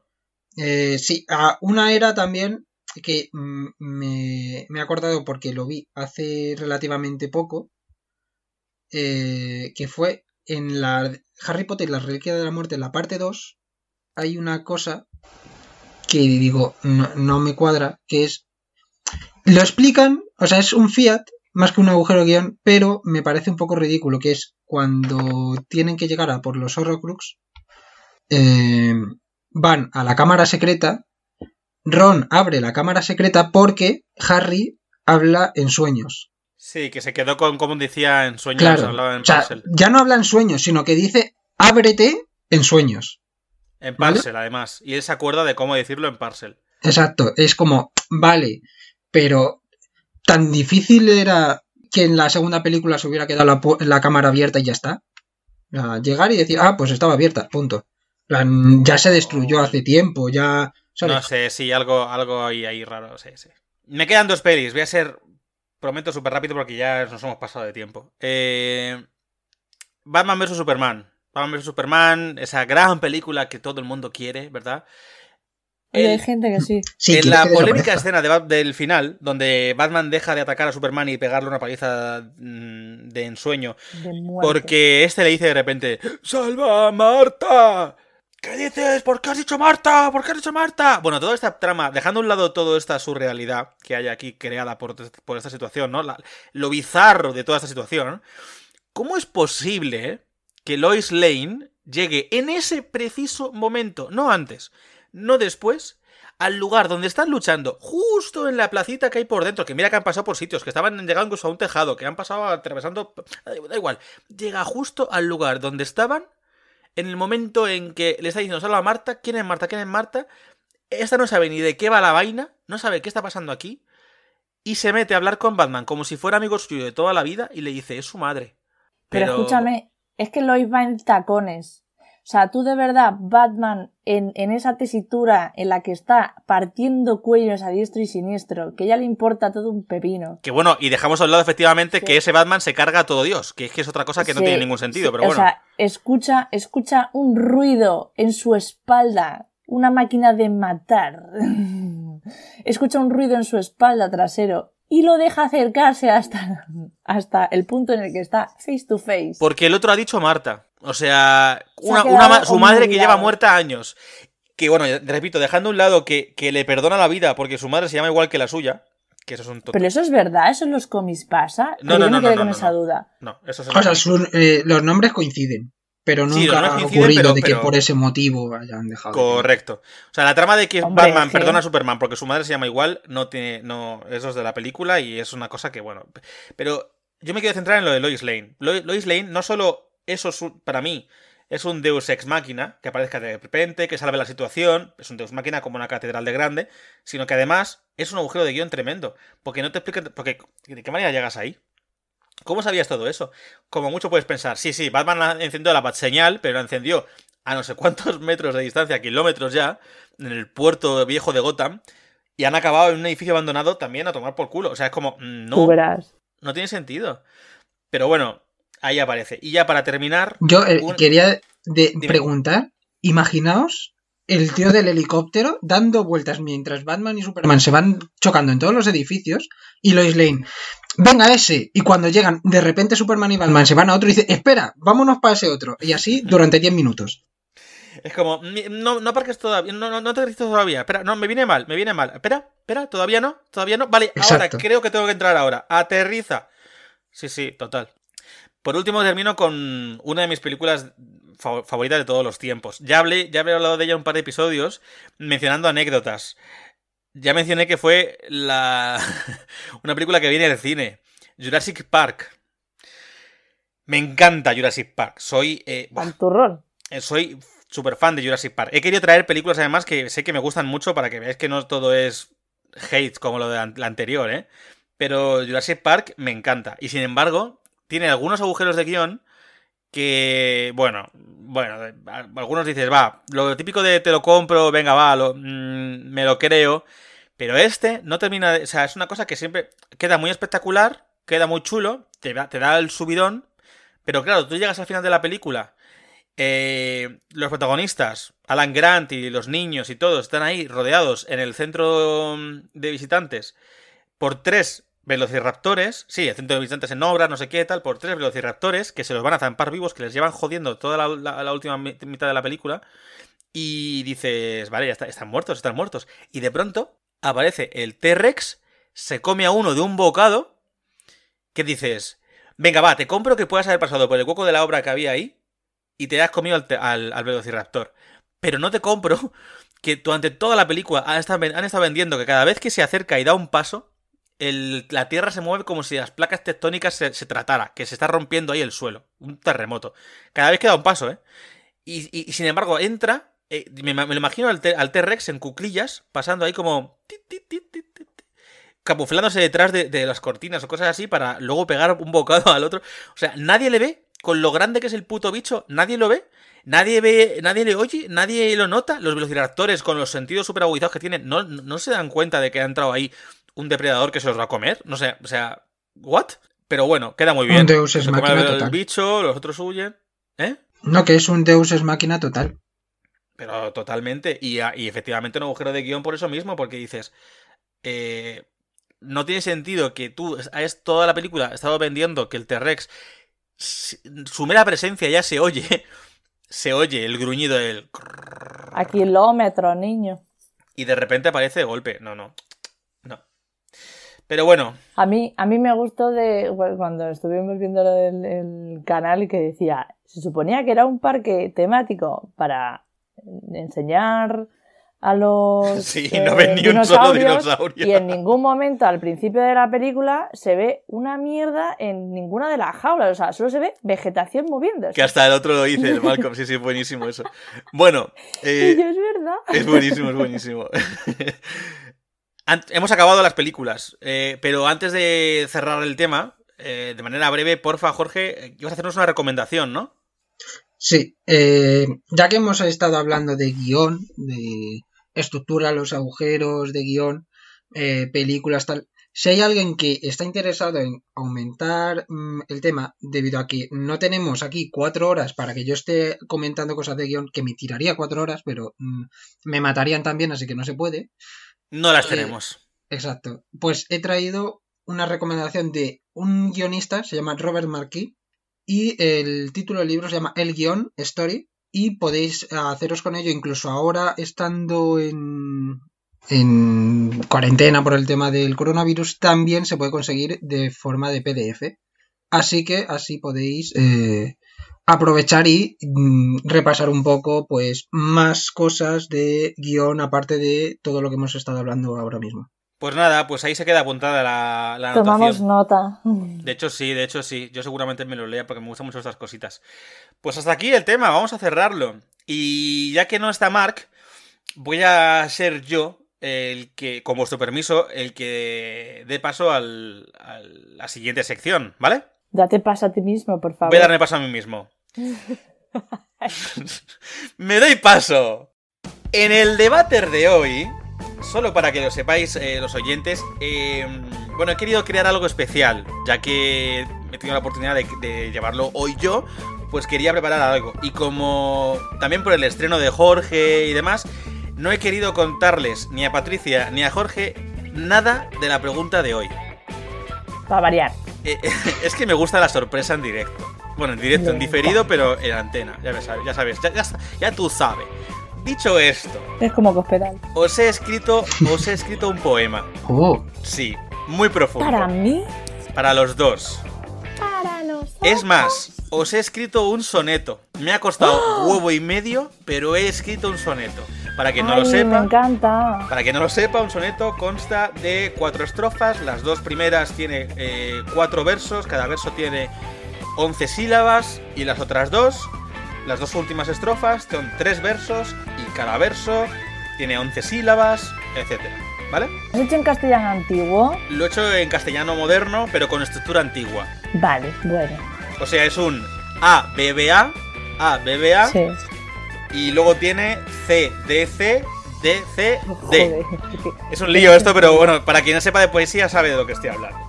Me ha costado un huevo hacerlo, pero me ha quedado tan bien que espero que se entienda y que os guste sobre todo. Cuando termine ¿Con el rima sonante o consonante? consonante, rima consonante como un buen soneto. Menos un par de, de estrofas, eh, ahora lo verás. Pero, cuan- Dios, léelo ya! nada más terminar el, el poema, hay que. Es que la, la última pregunta, la última, esta es el- la pregunta del, del, del debater. Así que escuchad atentos, ¿vale? ujú. ¿Estáis Viene preparados? con sorpresa. La, sorpre- la propia sorpresa. Venga, vamos allá. Musiquita de soneto. Plink.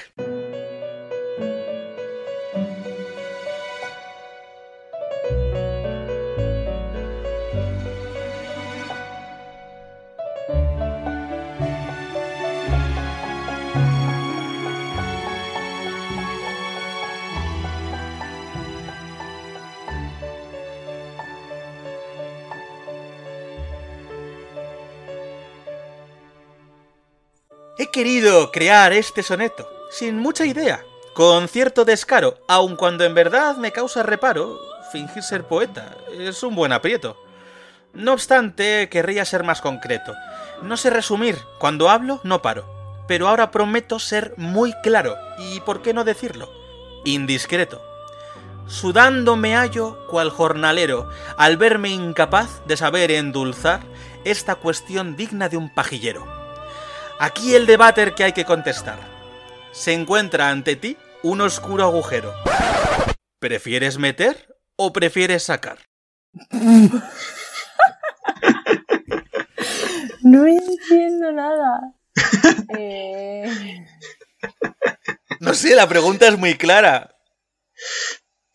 Yo sacar. Venga, Patricia, empecemos por ti. Tú sacar. ¿Por qué? Porque no sé lo que va a salir.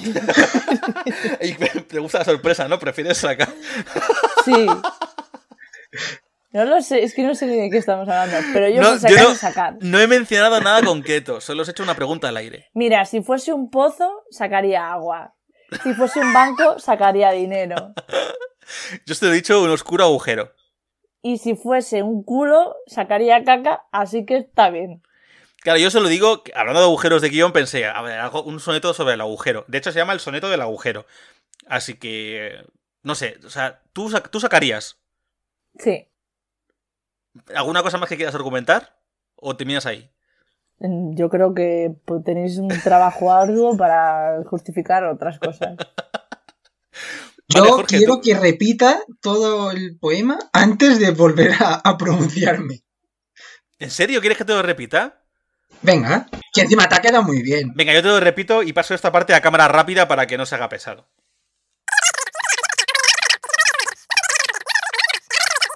A ver, venga, va.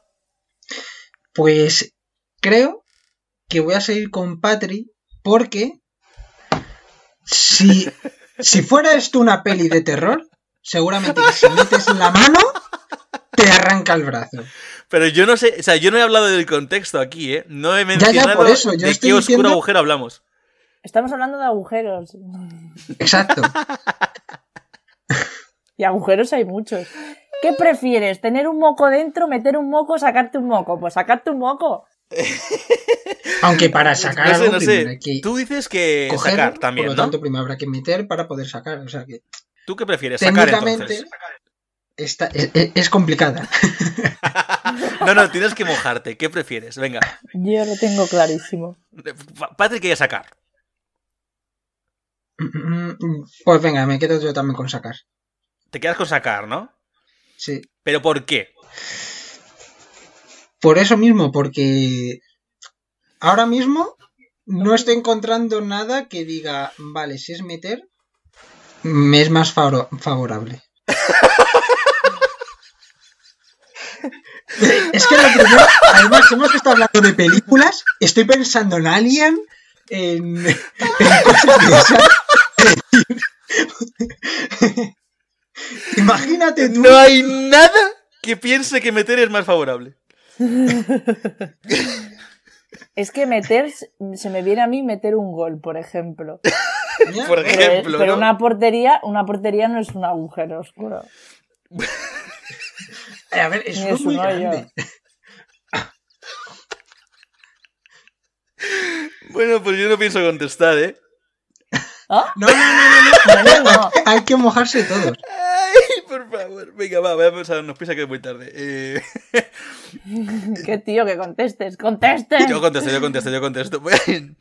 Yo digo meter. Yo digo meter. Lo siento, me parece, me parece. Justifica tu, justifica tu respuesta. Pues mira, lo voy a justificar de la manera más sincera que puedo decir. Hace mucho que no meto y necesito hacer ejercicio. Nada más que decir, su señoría. A tomar por saco. Ten en cuenta que luego se, hay que sacar aquí- también. Ah, bueno, Entonces, no, pues, hasta bueno. aquí no. Cállate, cállate. No, no, bueno, yo, pero de elegir, de elegir, yo prefiero meter. Ya está, hasta aquí. No voy a argumentar más. Porque necesitamos repasar, casi se me olvida. Hay que repasar el resultado de la semana, de las, hace dos semanas, del episodio anterior. Yo recuerdo, recuerdo que la. La, la Sí, encuesta era: ¿Pixar con piña, sí o no? A todo esto, eh, solo como comentario así puntual. Jorge, una vez, como Jorge escuchaba todos los programas antes de formar parte de ello, me dijo que normalmente siempre era Team Rubén. Normalmente siempre iba conmigo en los. en Sí, sí, hasta ahora era el 100%. Pero justo en Pixar con Piña, yo dije que sí. Bueno, mi ardilla dijo que sí. Pero él, Pixar con Piña, que lo vi yo después, votó que no. Entonces, quería dejar constancia que estáis, Patri y tú, que dijisteis que no, y yo que dije que sí. Y. Quería dejar constancia de que mm, soy tonto. Y, Quería dejar constancia. Solo digo, dejar constancia solo digo que dos. de que- Hemos sacado piña, hemos sacado la piña Yo- de la pizza y otro ha metido la piña en la pizza. Correcto, correcto. Muy bien hilado. Pues solo quería decir, solo quería decir que mm, el 57% de los votantes eh, por Instagram eh, y, y mandando mensajes al... No, no. El 57% han votado que Pixar con piña sí. Frente a un 43% que ha dicho que no. Esto solo nos demuestra que esta crisis, eh, eh, epidemia, está haciendo estragos graves y ya la gente está pillando todo lo que tiene por casa para echárselo a la pizza. Exacto, ya. ¿Hasta cuándo el sea- supermercado estará sin abastecer a la gente? Aunque sea Oh. verdad, aunque sea verdad, eh, si han votado que sí es porque lo han probado y os ha gustado. Hasta aquí Ay, el señor. episodio de hoy. Lo siento, hasta aquí. Se cerró el debate. Muchas gracias a todas y a todos por acompañarnos en algo más de hora y media. Pero bueno, en todo este tiempo de programa también se merecía Jorge un buen estreno, así que eh, lo ha merecido. Si os apetece, podéis escuchar nuestra sección entre meses de la semana pasada, donde os recomendamos pelis y series de Netflix, de HBO y Disney Plus. O escucharnos el lunes que viene con nuevas opiniones a bocajarro y sin filtros. Recordad que podéis encontrarnos en Facebook como El Anfitrión Podcast, en Instagram como Podcast El Anfitrión y podéis seguirnos en Twitter en nuestra cuenta Anfitrión R. Muchas gracias, Patri, como siempre. A ti. Muchas gracias, Jorge, por tu estreno. Bienvenido. Nada, el placer es mío. Benvingut. Benvingut, correcto. Y nada, gracias de nuevo a nuestros oyentes por estar ahí. Nos vemos en dos semanas en un nuevo episodio de El Anfitrión. Y recordad, lo bueno, si breve, se lo lleva la corriente.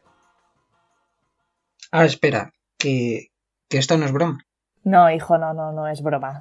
Es que ¿El qué? no es capaz de decir un, un maldito refrán bien. ¿Pero qué pero qué pasa? creía que era algo de, del guion o algo así. Por favor, díselo tú, díselo tú. ¿Cómo es el Eh, refrán? ¿Cómo?